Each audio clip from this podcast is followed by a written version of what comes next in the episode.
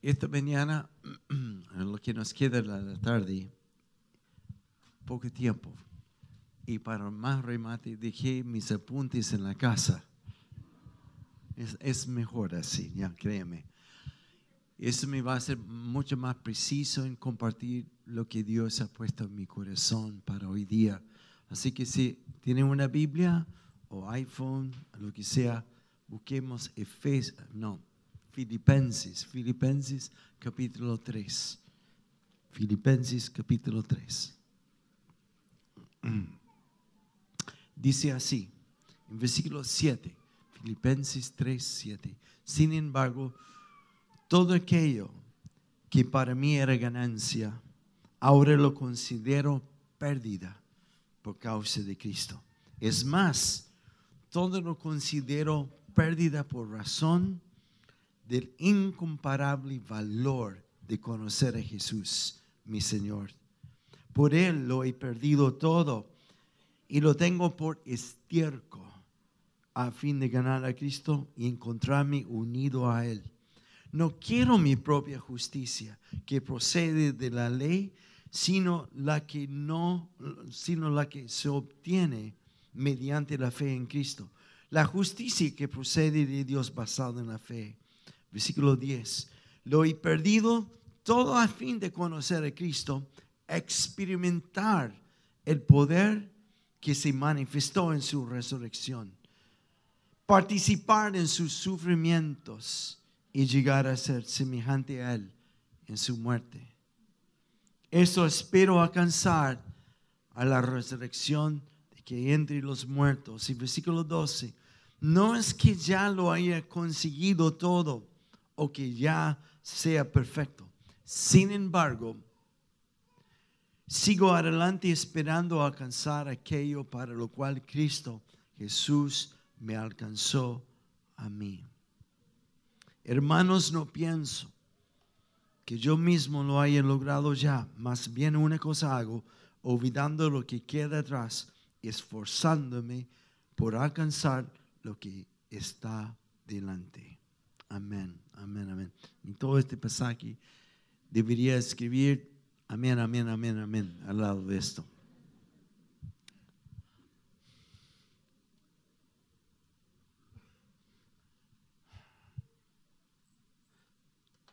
¿Qué es lo que haría un hombre como Pablo decir una cosa semejante? Como que humanamente todos sus logros estudió en el mejor lugar, bajo los mejores profesores, sacó una carrera impresionante, tenía fama, buena reputación, un celo, una intención impresionante, que al final de todo dice, pero este no es nada.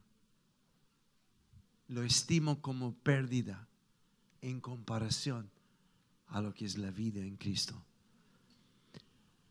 Para poner un contexto más real, sería como que Pablo haya estudiado en la Universidad de Harvard o Oxford, tiene magistros en teología, estudió bajo los mejores profesores, tiene una reputación impresionante, un hombre celoso, un hombre impresionantemente intrigado por su causa. Pero llega un momento cuando dice, todo esto es como estiércol.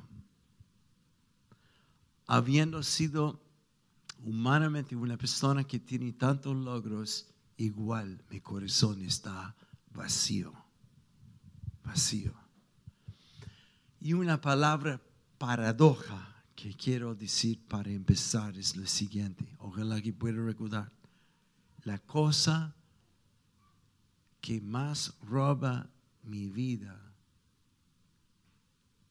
es mi vida.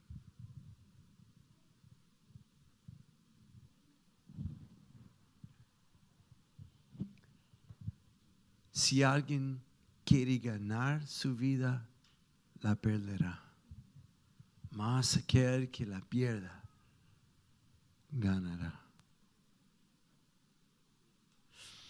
Así que no es tu ocupación que llena su vida, es lo que ocupa tu vida. no es tu carrera si fue equivocado o no. Es lo que tú persigues.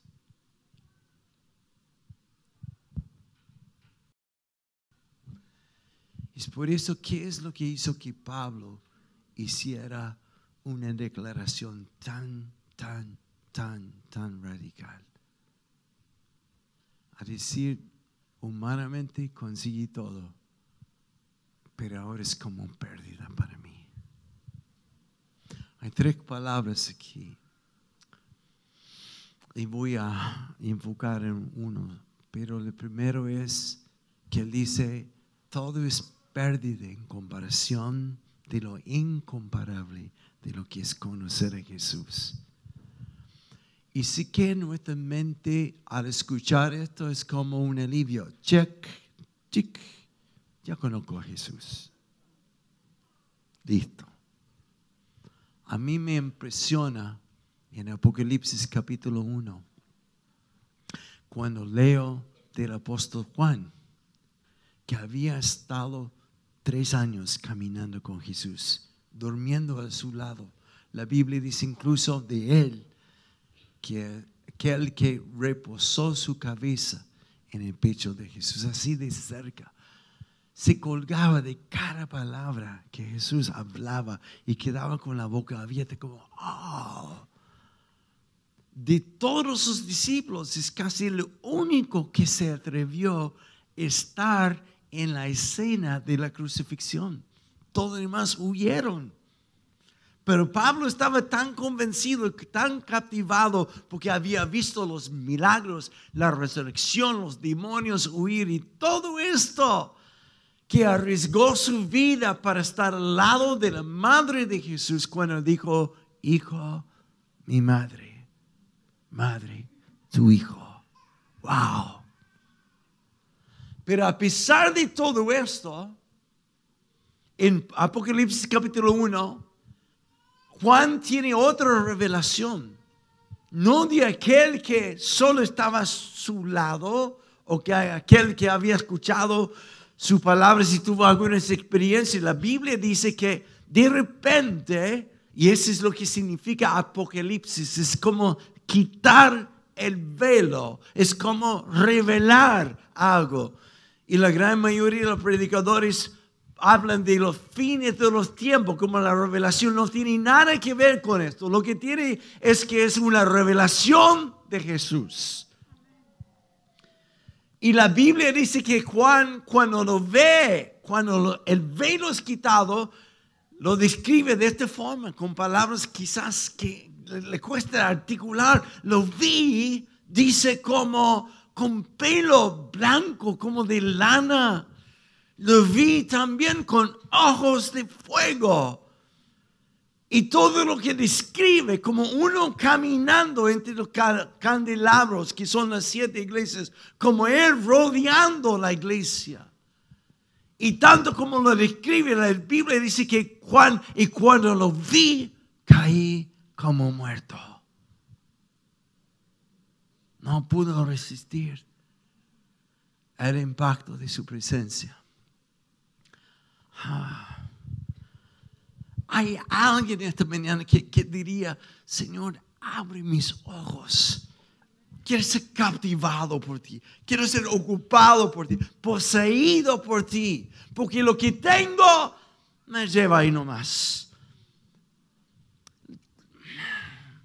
Quiero verte porque es esta revelación diariamente que está disponible para ti a través del Espíritu Santo, que te hace decir, nada más vale en esta vida, sino estar alineado con Él, alineado con Él, alineado con Él.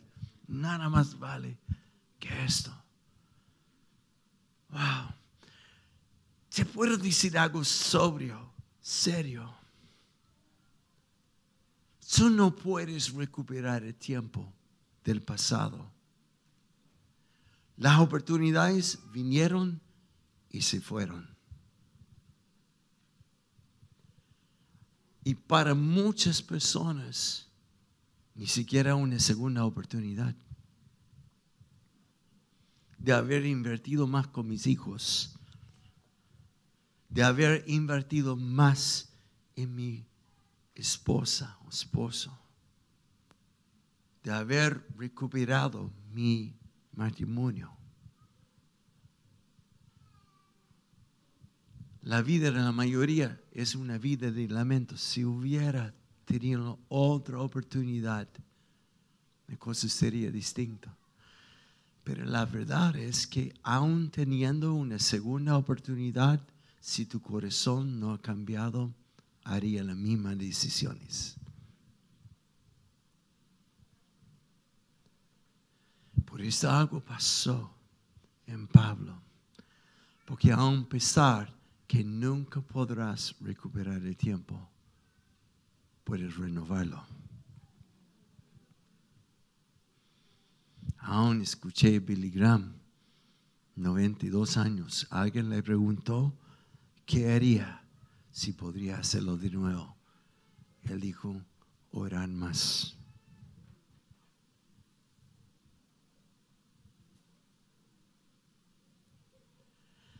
Es por esto con seriedad, digo esta mañana, alineémonos con Él, que lo que nos queda cuenta.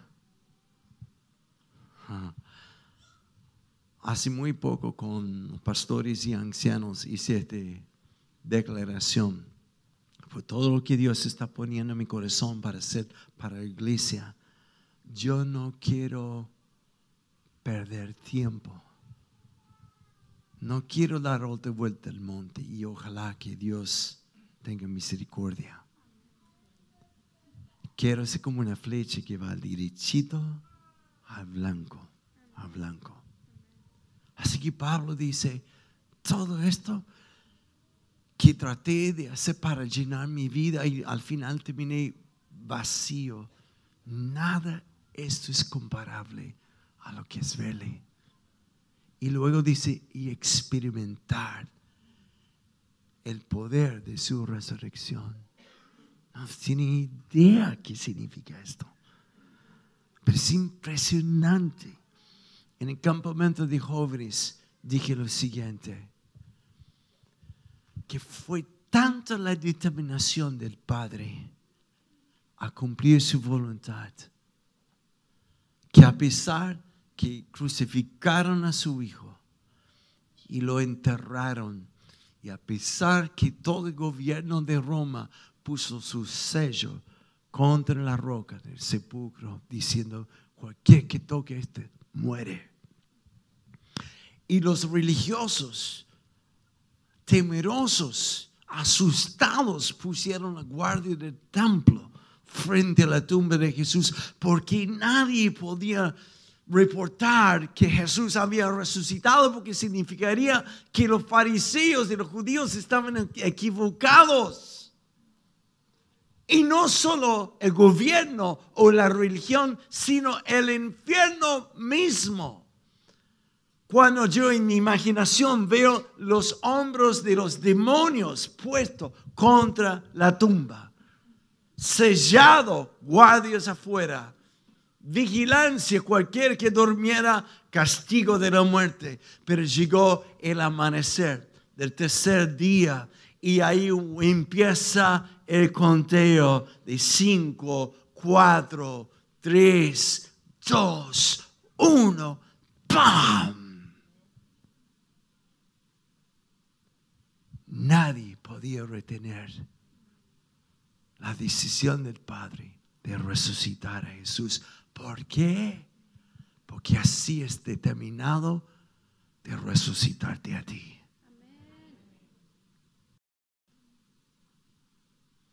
Pablo dijo, conocerlo, experimentar el poder de su resurrección. Yo siempre predicaba estos dos puntos, pero me olvidé a predicar el tercer punto y con esto quiero enfocar. Porque el tercer es como que experimentar a Cristo, su resurrección y, compartir en su sufrimiento. Y compartir en su sufrimiento significa achaques, resistencia, rechazo, cosas que nosotros poco conocemos como en otros países. El apóstol Pablo tiene toda una lista en 2 de Corintios capítulo 4 de las cosas que sufrió como testigo de Jesús. Pero el martes pasado tuve una experiencia increíble. En la noche, antes de acostarme, Dios puso este pensamiento en mi cabeza que no podía soltar. Y es esto, viendo es sufrir. Ver es sufrir. Y pensé, ¿qué significa esto? Y no podía soltarlo. Así que miércoles en la mañana, en la reunión de intercesión, en el momento la presencia de Dios fue increíble. Y empecé a preguntar, ¿qué significa esto, Dios? Y te digo lo que me reveló, porque me ha quebrantado. Compartir en su sufrimiento no es lo que me pasa a mí, sino es ver a través de los ojos de Jesús el sufrir de otros.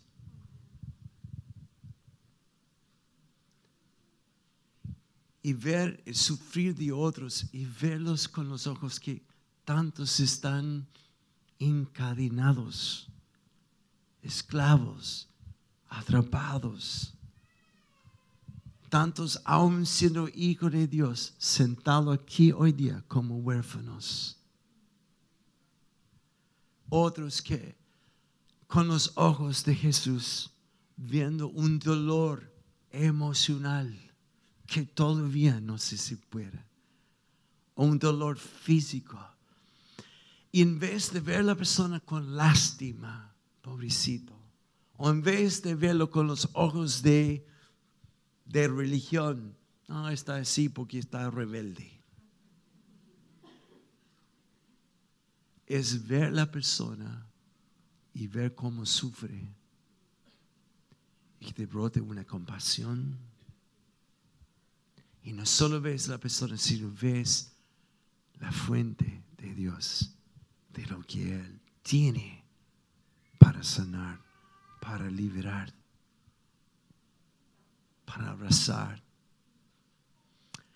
Y me quedé porque vi que cada vez que me pasa a mí algo, lo toman como un sufrimiento. Y veo tanta cosa que me pasa como, como tan egoístamente. Y desde esa mañana empecé a orar, Señor, abre mis ojos, abre mis ojos. Soy un ciego.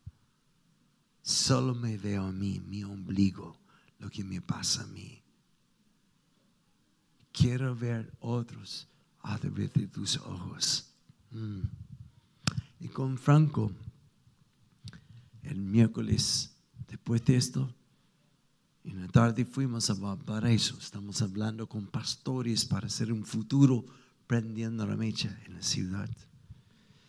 Y después de conversar con el pastor que estaba increíblemente encendido, dije a Franco, quiero llevarte al lugar donde nació en movimiento pentecostal en Chile. ¿Lo conoces? No, así fuimos ahí. Conozco, porque era una iglesia, es una iglesia metodista.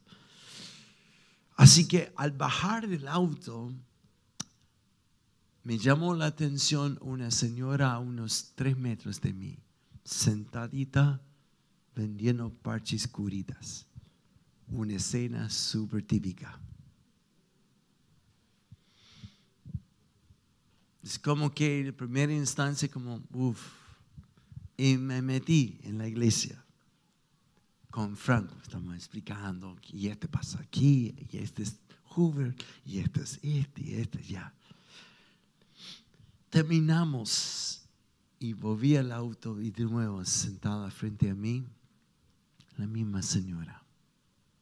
Mi primer impulso es, dale algo, comprar unos parches.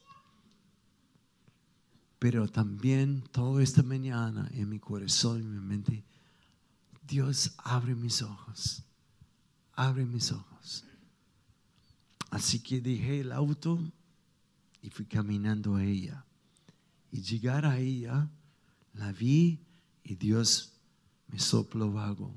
Está sin marido. Es una mujer de como 55 años, pero envejecida. Y la pregunté, ¿tienes marido? No, Señor. Tengo tres hijos y vivimos con mi hermana. Y después la miré y dije, ahora tú eres una hija de Dios. Y agachó su cabeza y dijo, amén, amén, amén. Y algo gatilló en mí. Y empecé a llorar, a ver la impotencia, como la pobreza y tantas cosas como ha esclavizado la vida de ella. Y es un milagro cuando un gringo llora y ese es, ese es Dios. No hay otro motivo. Y no pude hacer nada sino abrazarla. Y los dos lloramos y me preguntó, ¿quién es usted? Dije, soy un pastor. Y Dios me ha enviado aquí para decirte que Él te ve, que está contigo y que va a estar bien. Saqué lo que pude de mi billetera para plantar, pero es más que una plata. Dios me ministró a mí. Porque ver y sufrir, sufrir como Él sufre anhelando tanto de liberar y sanar.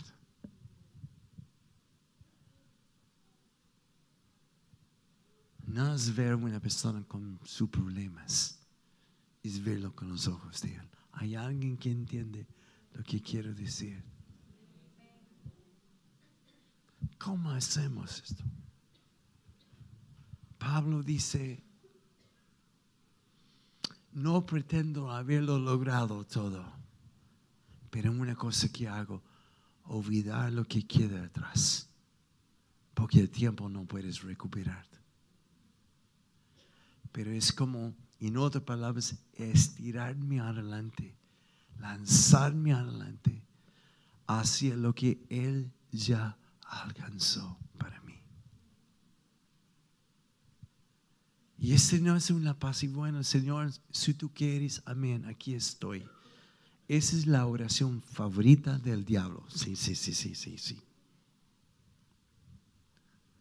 Sigue orando más. La oración que oye el Padre es el grito de corazón. De un niño que está afligido. De un niño que dice, yo no me quedo así. Padre, abre mis ojos. Quiero que tú seas aquel que ocupe mi vida. Quiero que seas mi meta en la vida. Que todo lo que tengo no es nada en comparación lo que es experimentarte a ti, verte a ti y compartir en tu sufrimiento, porque al compartir en su sufrimiento produce compasión y la compasión es, Padre, haz lo que tiene que hacer ahora, en el nombre de Jesús. Ah. Ayer estuve en una farmacia con Ariel, no está aquí en este momento, así que lo puedo decir. No. Y la persona, él estaba comprando un montón de cosas para llevar a Perú hoy día. Y, mientras tanto, escuché una persona que estaba atendiendo en la pública con tos. Así que le acerqué y dije, resfriado, ¿ah? Tú que vendes las drogas, ¿no? Y tienes un problema respiratorio también. Sí, me dijo. Y extendí la mano nomás. Porque Ariel me miró como que, hable, hable. Así que extendí la mano, lo tomé y oré. sobre él. Dije, si no te importa, quiero orar sobre ti. Y lo que más me impactó fue ver los ojos de él después de la oración. Conmovido, pero a la vez vi una imagen en él de un niño atrapado en presiones económicas y cosas así que Dios quiere liberar. Y cuando terminé de orar, dije amén y dije, Dios me ha mandado decirte que se ocupe de ti y quiere que lo conozcas. Lo que quiero decir hoy día es lo siguiente, que Dios nos dé ojos para ver y compartir en su sufrimiento, que al fin me lleve la compasión y la acción. Y ese no llega sentado aquí domingo tras domingo, llega de un corazón de un hijo que se estira, que busca, que clama, que grita, papá, quiero verte y quiero ver otros como tú lo ves. Voy a pedir que todo el liderazgo que están aquí y los que están en equipos de líderes, que pasen aquí adelante donde estoy. Quiero terminar así. Y si los músicos están presentes, que suben a la plataforma. Quiero terminar orando.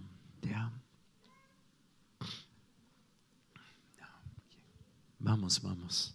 Muévense. Líderes, ¿hay alguien aquí o no? Uno.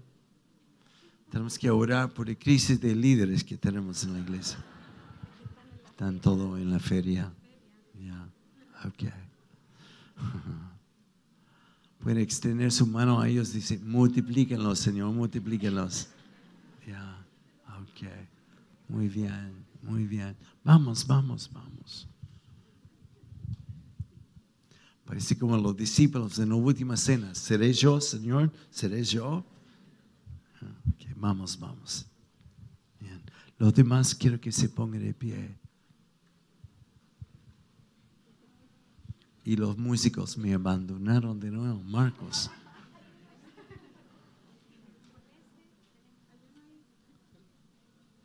Ok.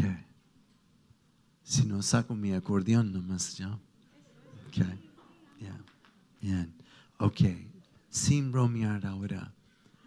Quiero que desde hoy día hay un mandato de Dios sobre mí y sobre la iglesia nuestro liderazgo tiene que cambiar. No se trata de tu ministerio o tu área, se trata de ver las personas delante de ti con los ojos de Él.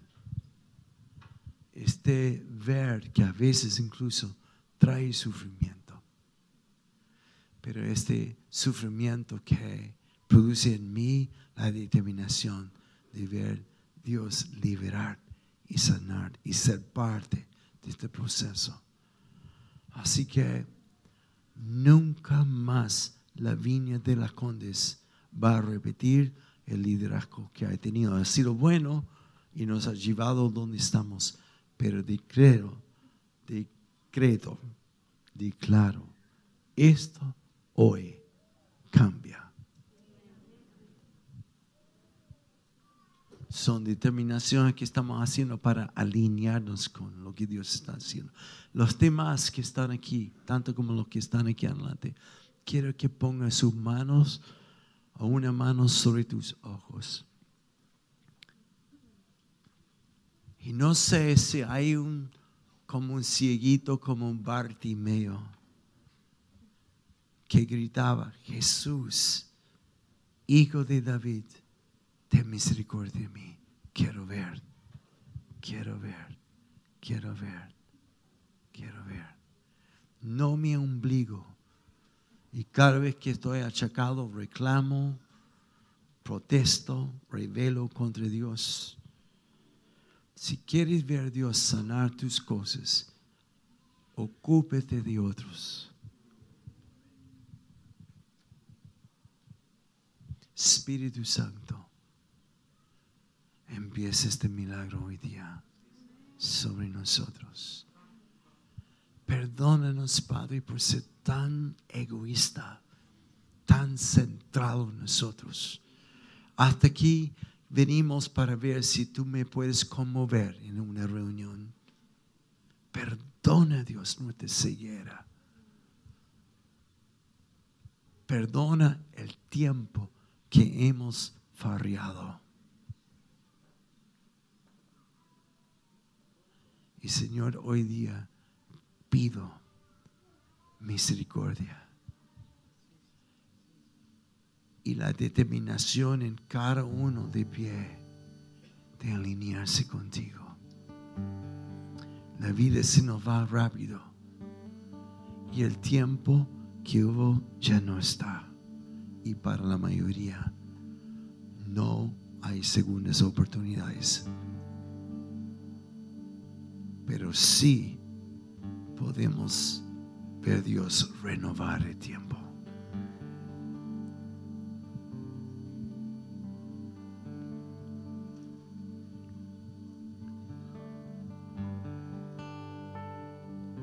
Una cosa que hago, dijo Pablo, ahora es olvidar de lo que ha pasado. Por gracia, me extiendo, corro para alcanzar lo que fue alcanzado por Cristo. Vida, vida libertad, sanidad, no solo para ti, sino para todos aquellos. No sé si puedes ver la persona a tu lado. Hay tantos que salen aquí domingo a la mañana que nadie ve, solo ve un número. Y tú estás tan, tan intento en llegar a tu auto, irte de aquí hay personas que trabajan en el hotel. Hay, hay personas que, que entregan su corazón a tus hijos. Por Dios, que abren nuestros ojos.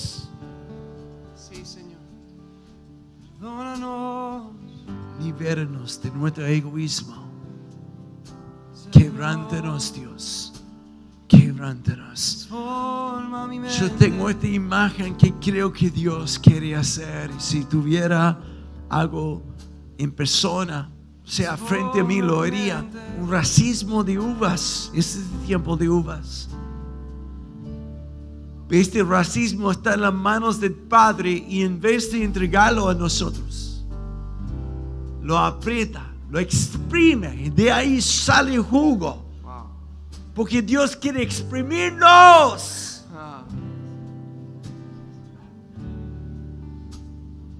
Para ser una viña un vino con un aroma y sabor agradable a Él. ¿Quién diría Dios? Exprímame, exprímame.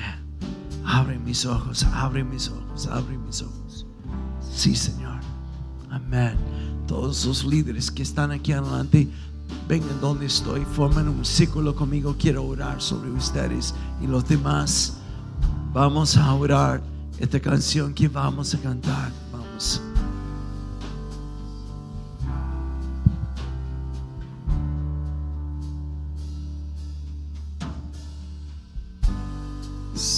Santidad, santidad es lo que anhelo. Santidad, yo necesito